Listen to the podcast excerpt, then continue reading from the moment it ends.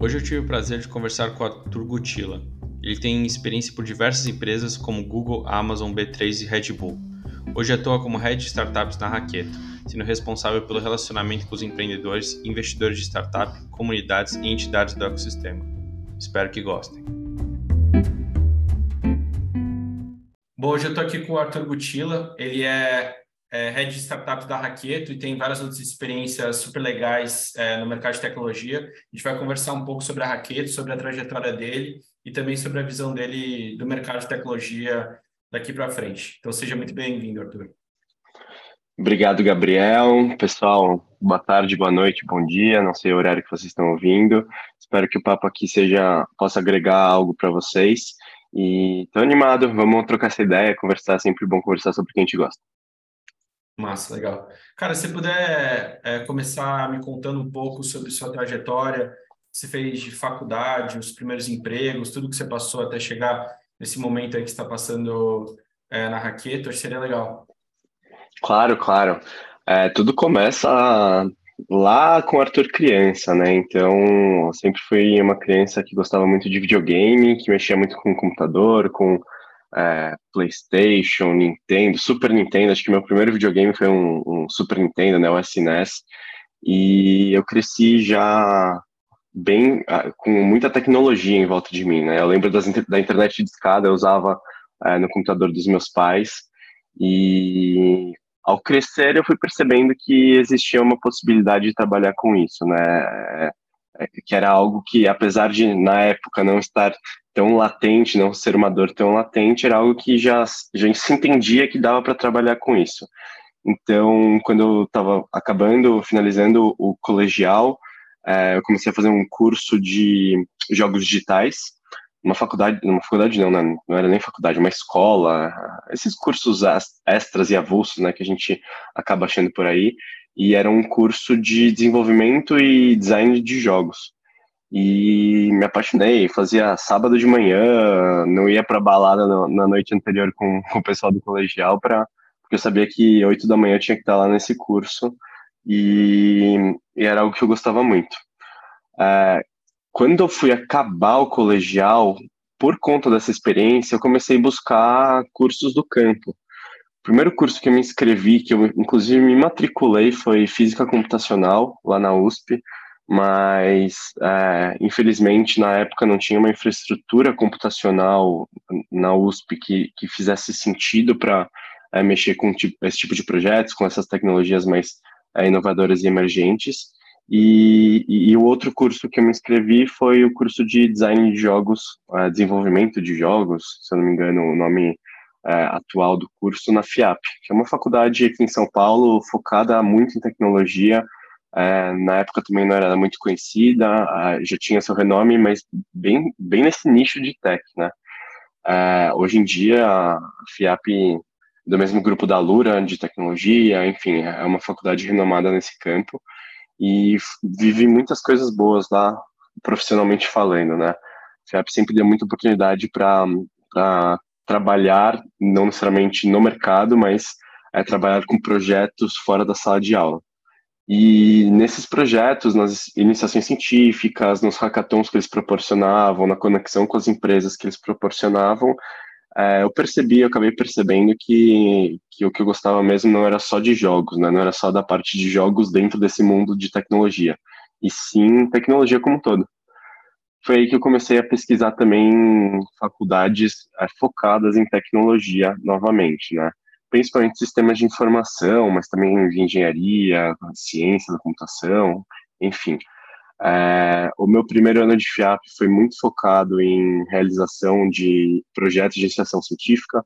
Lá a gente fez, tive dois projetos que foram muito legais de se fazer, né? O primeiro foi é, um que a gente usava o Mindwave, né? Que basicamente é um capacitinho que a gente bota na, na testa e você, é, ele consegue medir as ondas cerebrais e a gente tentou deixar essa aplicação um pouco divertida, né? Então a gente botou é, o Mindwave conectado com o Autorama, então você controlava o Autorama é, com as suas ondas cerebrais, né? É uma aplicação bobinha, divertida, mas se a gente for escalar e pensar nisso para, às vezes, ter uma cadeira de rodas que é, que seja controlado pelo Mindwave ou algo do tipo, você acaba a ver utilizações práticas do produto. A gente também fez um, a gente montava uma caixa de areia e a gente batia uma foto dela, verificava a profundidade da caixa de areia e transformava o desenho, né, o, ambiente que você vê na, casa, na caixa de areia em um cenário é, virtual onde você podia pegar um carrinho e passear por esse ambiente. Também foi um projeto super legal. E, mas para mim o principal lá na FIAP foi a participação do Game Academy. O Game Academy é uma uma escola de, de tecnologia, inovação, de, é, desse novo mercado que na época estava começando, estava na primeira turma, e lá que eu aprendi tudo sobre startups, né? Então, é, lá que eu comecei a realmente gostar desse mundinho, de, de me interessar, conhecer os conceitos, conhecer as pessoas. É, depois do, do Gamma Academy, que foi um intensivão sobre esse mundo, eu acabei de fato a, a, comecei, comecei a cursar sistemas de informação isso foi na ESPM, era um curso novo também, é, muito para. porque era algo que estava começando a acelerar, mas poucas faculdades particulares possuíam. Tinha engenharia da computação no INSPER, mas era algo bem técnico. A ESPM, por ser uma faculdade muito focada ao marketing, ao, ao business, era um sistema de informação que, sim, você podia sair como programador, mas a maioria das pessoas tinha um viés muito de negócios, né? Saía lá com a parte de marketing bem acurada, eu tive aula de, é, inclusive, de, além de marketing, além de administração, eu tive aula de filosofia num curso de computação, né? Então, é, foi algo super legal. É, lá também consegui meu primeiro estágio, voltada para a área de jogos também, na Red Bull. Então, eu comecei por conta de jogos, porque era algo, na minha fase de transição, que eu curtia ainda é, e que eu tentei uh, me inserir profissionalmente lá uh, na Red Bull com isso. Então, era um marketing, mas a gente trabalhava muito com ativações uh, para uma galera mais jovem. também tinha a questão da venda de latinha, enfim. Mas eu sentia muita falta da tecnologia como um todo, né? Então, essa breve experiência, depois eu fui para a B3 como desenvolvedor. Daí juntou dois pontos principais que fizeram eu perceber que talvez minha carreira não fosse nesse sentido. Primeiro, o mercado financeiro, que eu entendi que o mercado financeiro não era algo que eu realmente gostava, era algo muito diferente de um ambiente mais, é, mais inovador e até mesmo mais é, informal, como eu tinha vivenciado com, com startups, com esse monte de tecnologia. E o segundo ponto é que eu adorava programar, quando era para um projeto pessoal, quando eu não tinha um deadline para entregar, quando eu podia é, fazer as coisas com calma. Então, essa experiência na B3 foi super curta, mas pelo menos me ensinou o que eu não queria é, fazer. Na, mesmo, na mesma época que eu me apliquei para a B3, eu também tinha me aplicado para o programa de estágio da Amazon.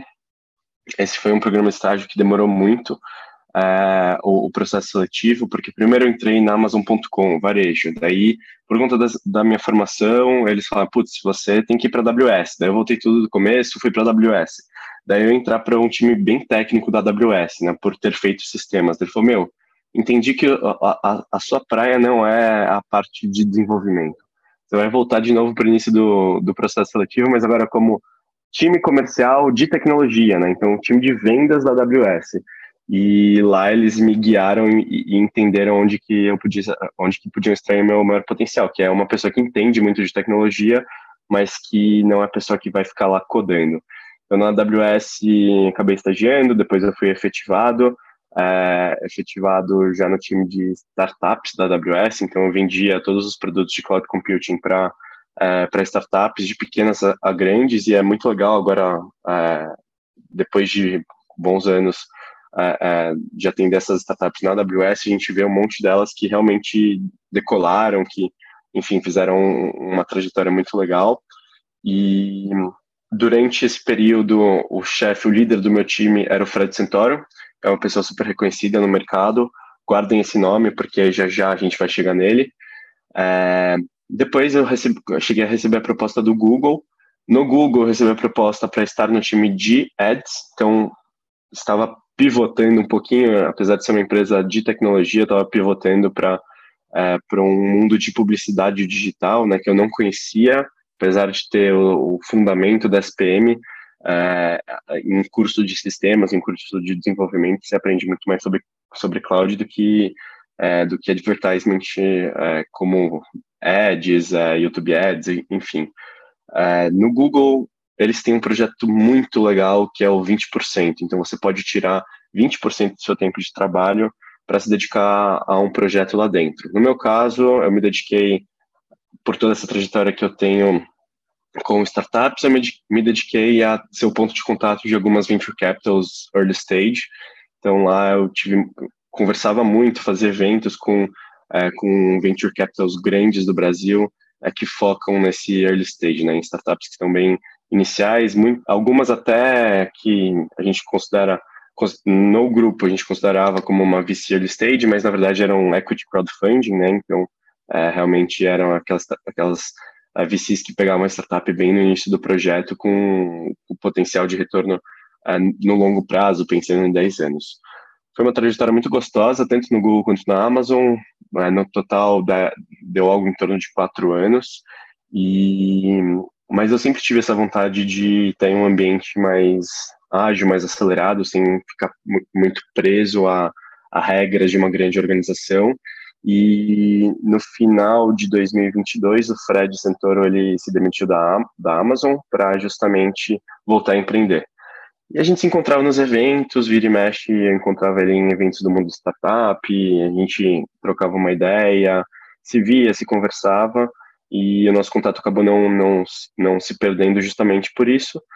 E ele começou a, a entre aspas, me namorar, é, falando, putz, eu estou criando aqui uma nova startup, se você quiser, sempre está é, aberto, as portas estão abertas para a gente é, trabalhar juntos, até que no momento mais é, dark desse, desse, desse novo mundo, onde a gente passa por diversos layoffs, é, eu comecei a sentir uma falta de perspectiva mesmo de a gente ver freezing de vagas, aconteceram de, é, um monte de freezing de vagas, a gente passou por é, questões de layoffs e meu último dia do Google foi o dia em que os funcionários globalmente receberam a carta é, anunciando as 12 mil é, é, demissões que aconteceriam. Coincidentemente, foi no meu último dia como, como empregado do Google.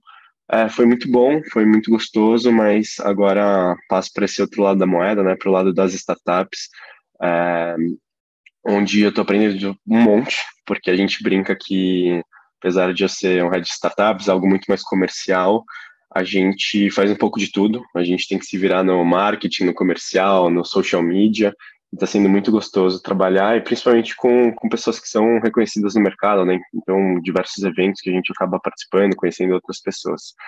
Resumidamente, mas não tanto, essa foi minha trajetória até aqui.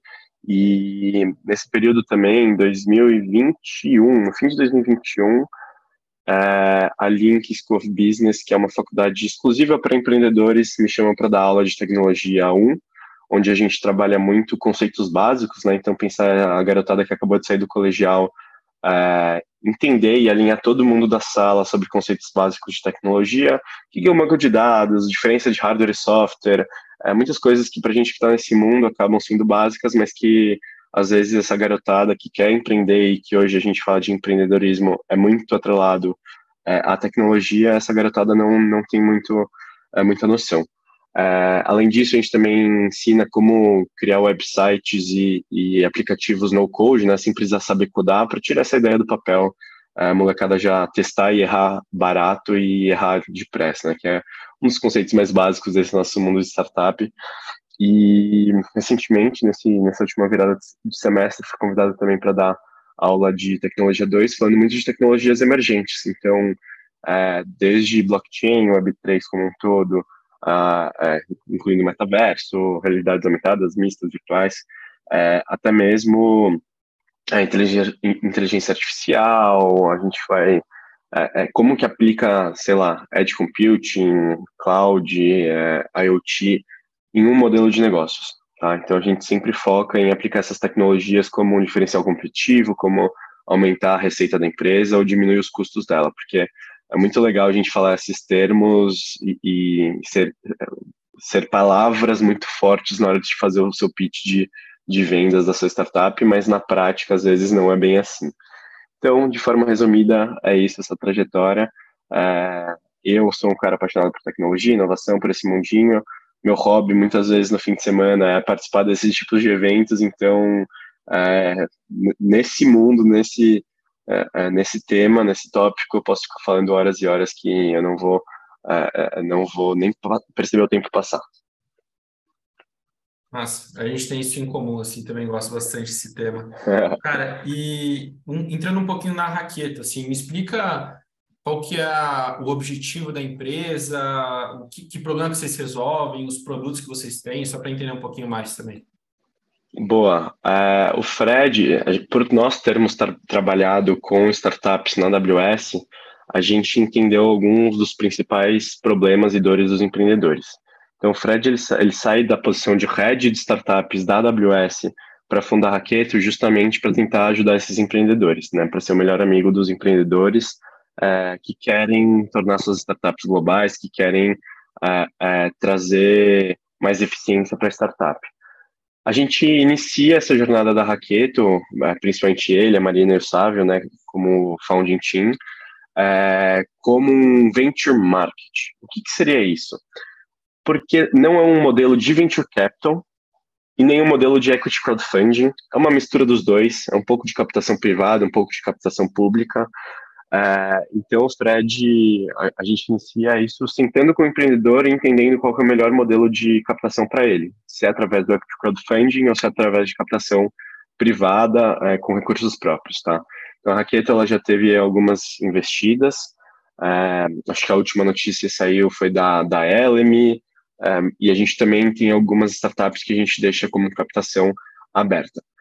Ao longo dos últimos meses, a gente entende que a parte financeira, de recursos financeiros, é apenas uma das etapas para uma startup ser bem sucedida. Então, a gente elencou três pilares que a gente gostaria de apoiar as startups. O primeiro era a captação de recursos financeiros. O segundo, a geração de negócios, então vender mais. E o terceiro é ser eficiente na sua, na sua gestão interna, seja de infraestrutura, enfim, outros processos e produtos internos para a startup. E pensando nesses dois últimos tópicos que a gente ainda não atacava, então gerar mais negócios e ser mais eficiente financeiramente falando, a gente entendeu que um produto que faria sentido lançar é o que a gente chama de, de um marketplace B2B, onde a gente conecta startups com startups Hoje a gente abriu de empresas para empresas mesmo, tentando ampliar o nosso portfólio, é, onde a gente conecta fornecedores que têm soluções feitas para o mundo digital, feitas para um, um mundo inovador e tecnológico, com empresas que precisam contratar fornecedores qualificados, fornecedores que têm uma certa qualidade que a gente, que a gente acaba fazendo uma curadoria é, é, que faça sentido. Então, o nosso produto que a gente lança esse mês, que é o, o, o nosso marketplace B2B, né, então, em raqueto.com.br, nada mais é do que um one-stop shop, né, então, uma única parada para o empreendedor é, ter acesso a fornecedores de qualidade que respeitem é, o momento que o mundo está, né? Então tem uma oferta exclusiva para uma startup com um desconto e ao mesmo tempo tem uma, uma solução, tem um serviço, tem um produto que seja ou, ou seja ou se adeque ao mundo digital. Então a gente tem muita startup lá dentro, é, como fornecedor e ao mesmo tempo a gente tem, é, a gente acabou entrando em contato com empresas tradicionais que falaram, putz, eu quero entrar e eu quero oferecer produtos ou soluções para é, para startups e a gente acabou discutindo e conversando sobre ofertas especiais para esse tipo de empresa, para uma, uma pequena empresa, pequena ou média empresa. Então, nada mais é do que um hub de conexões inovadoras é, para o empreendedor utilizar e para o empreendedor é, é, conseguir escolher a melhor solução para atacar um problema, uma dor interna da empresa. Assim, a gente gera mais negócios para os nossos clientes que estão como fornecedores e, ao mesmo tempo, a gente também é, acaba oferecendo bons serviços, que a gente tem uma pré-qualificação é, para as startups, para as pequenas e médias empresas do Brasil crescerem de forma eficiente, tá? A gente ainda tem, para o fim do ano, uma terceira solução é, que vai ser divulgada, grandes notícias por vir, é, mas que também envolve esse mundo de captação de recurso, tá? Então, a gente acabou de receber um, um investimento da MB Labs e tem muita coisa para fazer ainda. Acho que o futuro é super promissor, mas hoje a gente se posiciona como esse, esse melhor amigo das startups que quer ajudar a ter conexões e crescer de forma sustentável, assertiva, inovadora e tecnológica. Legal. Bacana, cara. E eu queria saber um pouco sua opinião sobre alguns temas que envolvem tecnologia. É, você comentou um pouco sobre layoff, né, e tudo mais. O mercado passou, vem passando ainda, né, por um momento de correção muito grande. E, e eu queria entender qual que é a sua visão sobre nem é muito, sei lá, pensar, fazer uma previsão no futuro, né? Mas o que, que você acha que, como que esse mercado vai chegar num equilíbrio novo, né? Como que vão ser feitos esses novos negócios, uma abundância menor de capital também, enfim, qual é a sua visão de como vai ser o mercado daqui para frente? Pô, eu acho que muito desses últimos acontecimentos na minha carreira são reflexo desse novo mercado. É, primeiro, porque é, a gente. Dois principais pontos tá, que eu vou trazer. Primeiro ponto é que em um cenário de caos né, é, é, que a gente vive nesse mundo de startups, ou nesse mundo financeiro, na verdade, como um todo, juros altos, etc., é, olhando para o passado, a gente vê que nesse tipo de cenário em que acontece essa turbulência são os cenários em que nascem as startups mais inovadoras, em que tem é, mais oportunidade. Então, é lógico, é um cenário extremamente triste ter pessoas sendo demitidas, é, que não dá para normalizar, não dá para a gente é, achar que está tudo bem, mas ao mesmo tempo são nesses momentos em que oportunidades estão batendo na porta e para aqueles que têm essa veia empreendedora pode ser uma brecha muito legal para achar uma solução inovadora, tá? E, e realizar a sua, a sua própria empresa. A gente olha para, por exemplo, quando teve, tivemos a, a, a bolha imobiliária, a gente tem o nascimento de empresas como Uber, Airbnb, entre outras, Spotify também, é, justamente porque era um momento de muitas mudanças acontecendo por conta de um colapso é, no status quo, em que surgiram muitas oportunidades. Tá? Então, imagino que a gente esteja passando por algo parecido, em que é, é, surgem oportunidades para empreendedor. Para aquelas pessoas que não têm esse viés empreendedor, mas ao mesmo tempo foram demitidas de grandes empresas de tecnologia, de startups de tecnologia, eu também entendo que estavam muito bem posicionadas nesse mercado. Né? Então, normalmente, o processo seletivo de grandes empresas de tecnologia e startups acabam sendo muito é, acurados para o um mundo atual. E esse mundo atual, é, a gente tem muita empresa tradicional que está buscando esse tipo de profissional. Então, com calma, eu acho que empresas até mais tradicionais, que não sofreram tanto com, com esse impacto da inflação é, global, mas principalmente nos Estados Unidos, vão acabar recrutando essas pessoas que tinham essa expertise de é, é, é de habilidades digitais, né? Então, seja um programador, seja uma pessoa de produtos digitais, enfim, é, eu imagino que é, nos próximos meses, talvez no próximo ano, é, assim que a gente começar a retomar as coisas, a gente comece a voltar a encontrar um equilíbrio. Acho que está normalizando, pensando matematicamente falando, está normalizando, né? Então, as empresas mais é, retrógradas estão se aproximando mais das empresas digitais, as empresas mais digitais estão tendo uma correção, passando por uma correção também é, em questão de aceleração. Né? E por outro lado, o segundo ponto que eu queria trazer é justamente por isso que acho que a gente entende que a Raquete pode ser interessante nesse momento para as startups, porque a gente, a gente entende que é nesse momento que a gente tem que ser mais eficiente possível, que a gente tem que ser, é, escolher a dedo é, os nossos fornecedores, aqueles fornecedores que, é, que vão te ajudar a crescer de forma sustentável. E a gente imagina que a Raqueto, esse hub da Raqueto, está tendo esse sucesso justamente por conta disso, tá? Porque a gente ajuda essas empresas que passam por um momento em que não conseguem, não podem, na verdade, ter o luxo de alguns custos e realmente é, vão atrás de soluções que uh, são mais eficientes para elas, tá? Então, uh, é algo muito triste. Eu tive amigos muito próximos impactados é, de forma muito impessoal, de forma é, inesperada, é, pessoas que estavam há muito tempo dentro de casa, que acabaram sendo, que fizeram parte desse layoff. É, e eu acho que isso deu uma chacoalhada geral no mercado. Se a gente for pensar no passado, talvez rime com esse passado. Talvez a gente tenha essas pessoas que são geniais, a partir desse layoff criando empresas maravilhosas, ou essas pessoas entrando e mudando e transformando de dentro empresas que eram mais tradicionais, tá? Então, pro futuro, no curto prazo, é só tristeza nesse sentido, mas no futuro eu acho que o reposicionamento dessas pessoas é, vai fazer, vai ter um impacto positivo para empresas, ou pra, seja para empresas existentes, como para a criação de novas empresas. Boa, concordo com você. É, tem várias né, empresas de sucesso que começaram ali depois de 2008. Cara, é, eu acho que tem um outro ponto também, não sei se você concorda, mas tem vários fundos que captaram muita grana e ainda não alocaram essa grana, né? Então, possivelmente, daqui a, sei lá, ainda dentro desse ano, pode ser que surjam, tem algum movimento que não vai ser, acho que tão aquecido quanto pelos outros anos, mas que dê uma retomada, assim, de alguma forma, acho que nas investidas de venture capital.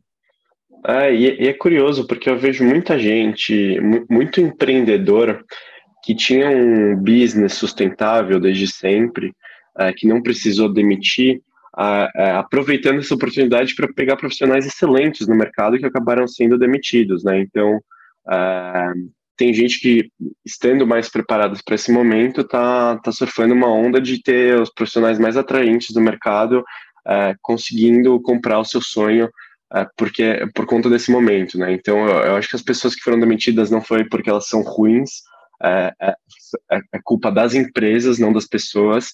E, e, eu tenho certeza que, pelo menos colegas próximos, que, putz, uma pessoa que sai do Google, é, que passou por tanta coisa lá dentro, é, consegue achar de forma fácil outras empresas para trabalhar. Não que isso não seja dolorido, mas é algo que a gente acaba vendo que são pessoas muito boas e que uh, tem o potencial de se tornar grandes nomes, continuar sendo grandes nomes do mercado. Legal. Cara, e até sobre um pouco tendências de tecnologia e que acho que tem, tem a ver também com, com o momento econômico das empresas de tech. A gente estava falando muito sobre metaverso, NFT, Web3 ano passado. Acho que ainda tem bastante sobre o assunto, mas teve, uhum. acho que teve um pico assim de busca sobre o assunto 2021, 2022, e, e agora está todo mundo falando de inteligência artificial. Eu queria saber qual que é a sua visão sobre esse momento que passou de metaverso, Web3, se foi só um hype que passou, é, e também se o hype mudou de Web3 para inteligência artificial, qual que é a sua opinião sobre esses dois temas? Boa. É muito engraçado porque a gente vê isso quando, a partir do momento que eu leciono aula de tecnologia, a gente vê isso muito dentro da sala de aula, né? Tudo que é hype, os alunos é, vêm com uma emoção, com uma vontade de falar e de aplicar isso para negócio que é inacreditável. Então, nesses últimos um ano e meio que eu, que eu estou lecionando lá na Link, é engraçado, porque no primeiro semestre é, só se falava de blockchain, só se falava de cripto. Segundo semestre que eu dou aula, só se falava de NFT e metaverso, de soluções, enfim, de, de games e outras atividades de metaverso. E agora, nesse início de, de semestre, a gente só se fala dentro da sala de aula de é, como aplicar inteligências artificiais ao negócio, né? Então, eles trazem também um pouco dessa hype para dentro da sala de aula e o, o, ponto que eu acho que é diferente da, das duas últimas hypes de é, cripto e metaverso, comparado com essa de, de IA, é, a aplicação prática, tá? Então, sim, eu acredito muito no modelo de cripto, acredito muito no modelo de é, ambientes imersivos com realidades mistas, virtuais, aumentadas, é, é, etc., é, mas quando a gente fala no uso prático e do dia a dia dessas tecnologias, ainda a gente não consegue sentir tão, tão uh, na nossa pele, no nosso dia a dia, diferente da inteligência artificial. Então, acredito que foram três hypes, mas acho que essa hype de, de IA é uma hype muito mais aplicável para é, modelos de negócios e para a vida das pessoas, né? Então, não à toa, ChatGPT conseguiu é, tantos usuários em tão pouco tempo. A gente, na pandemia, viu o TikTok é, alcançar a marca, se não me engano, 100 milhões de usuários em nove meses e achou, putz, como que uma rede social cresce de forma tão rápida? E agora a gente tem essa marca sendo alcançada pelo ChatGPT em dois meses. Então, de fato, é porque a usabilidade, o jeito de, de aplicar isso no dia a dia, na vida das pessoas, é relevante. Diferente da hype do metaverso, da hype de cripto, que eu entendo que sejam relevantes, mas que talvez sejam menos aplicáveis ao, ao, ao mundo atual, tá? É, quando a gente fala de cripto, a gente vê, inclusive agora, com todas as notícias dos, do, dessa quebradeira dos bancos ou possíveis quebradeiras, quando a gente viu a, a, o Silicon Valley Bank quebrar, a gente tem uma crescente em criptomoedas novamente, porque a gente vê a aplicação prática das criptomoedas. Putz, é, é tirar a dependência de uma instituição financeira, é, é não depender de alguém, de um ator tão forte que pode quebrar, apesar de ser muito grande, pode quebrar. Então, acho que de pouco em pouco metaverso e cripto eles vão começar a, a se demonstrar mais relevantes para o mundo atual, mas a, esse hype de inteligência artificial não, eu acho que não vai ser um hype. Eu acho que realmente esse vai perdurar e, e vai continuar é, impactando e, e, na fala, no dia a dia da, das nossas conversas. Eu vejo muito isso quando a gente fala de negócios surgindo Vejo muito isso quando a gente vê nossos pais utilizando esse tipo de tecnologia e, inclusive, tem alunos que, é, depois que a gente apresenta um tipo de, de, ferramenta assim, conseguem aplicar e criar um business, um modelo de negócios do zero em um fim de semana utilizando é, o ChatGPT, né? Então, como é muito mais aplicável, eu entendo que essa hype não é só uma hype, é realmente algo para ficar diferente das últimas hypes. É, eu concordo com você, cara. É, eu, eu, eu cheguei a ficar bem próximo, assim, de, de algumas coisas de NFT, né? Tipo, comprei algumas coleções, mexi em umas coisas assim. Eu, eu, eu, cheguei até a fazer um projeto de Web3 como freela, é, e aí eu me aproximei muito, assim, de algumas coisas de ecossistema, mas minha percepção é bem parecida com a sua, assim. Eu acho que tem também muita coisa de Web3 que não resolve um problema de verdade, assim, é só por ser Web3, só por ser blockchain, etc. Uhum. É, e tem também esse distanciamento, né? Que eu acho que é, é um negócio muito, muito early adopter, se for olhar também em alguns aspectos, assim, sabe? Pô, quando tô, tô pensando um pouco em metaverso, assim, sabe? Se, Hoje, se você entra em alguns metaversos, tem, tem quase ninguém ali, né? Tipo, é um negócio que, é. é para ter uma experiência legal, você tem que ter um óculos legal, que é caro e tal. Exato. É a mesma coisa que você entrar no computador. Se você entrar no, no metaverso pelo computador, é quase como se estivesse jogando, tipo, The Sims, sei lá, uma coisa assim, e já foi feita há muito tempo, né? E... Ah, é. Só, só para complementar, eu acho que é, são, são dois pontos aqui. Eu acho que a, a parte do metaverso é uma necessidade humana a gente interagir de forma mais imersiva é, no mundo digital. Então, não tenho dúvida que, por necessidade humana, a gente passa de é, contos, histórias para livros, para é, rádio, para cinema, para o entretenimento como um jogo digital, é, porque a gente tem essa necessidade de imersão nesse ambiente digital, né, de ter é, o mais próximo da experiência do mundo real é, dentro do ambiente digital. Então, eu não acho que vai ser algo que vai é, morrer, que vai cair nessa desilusão. Acho que realmente a gente precisa.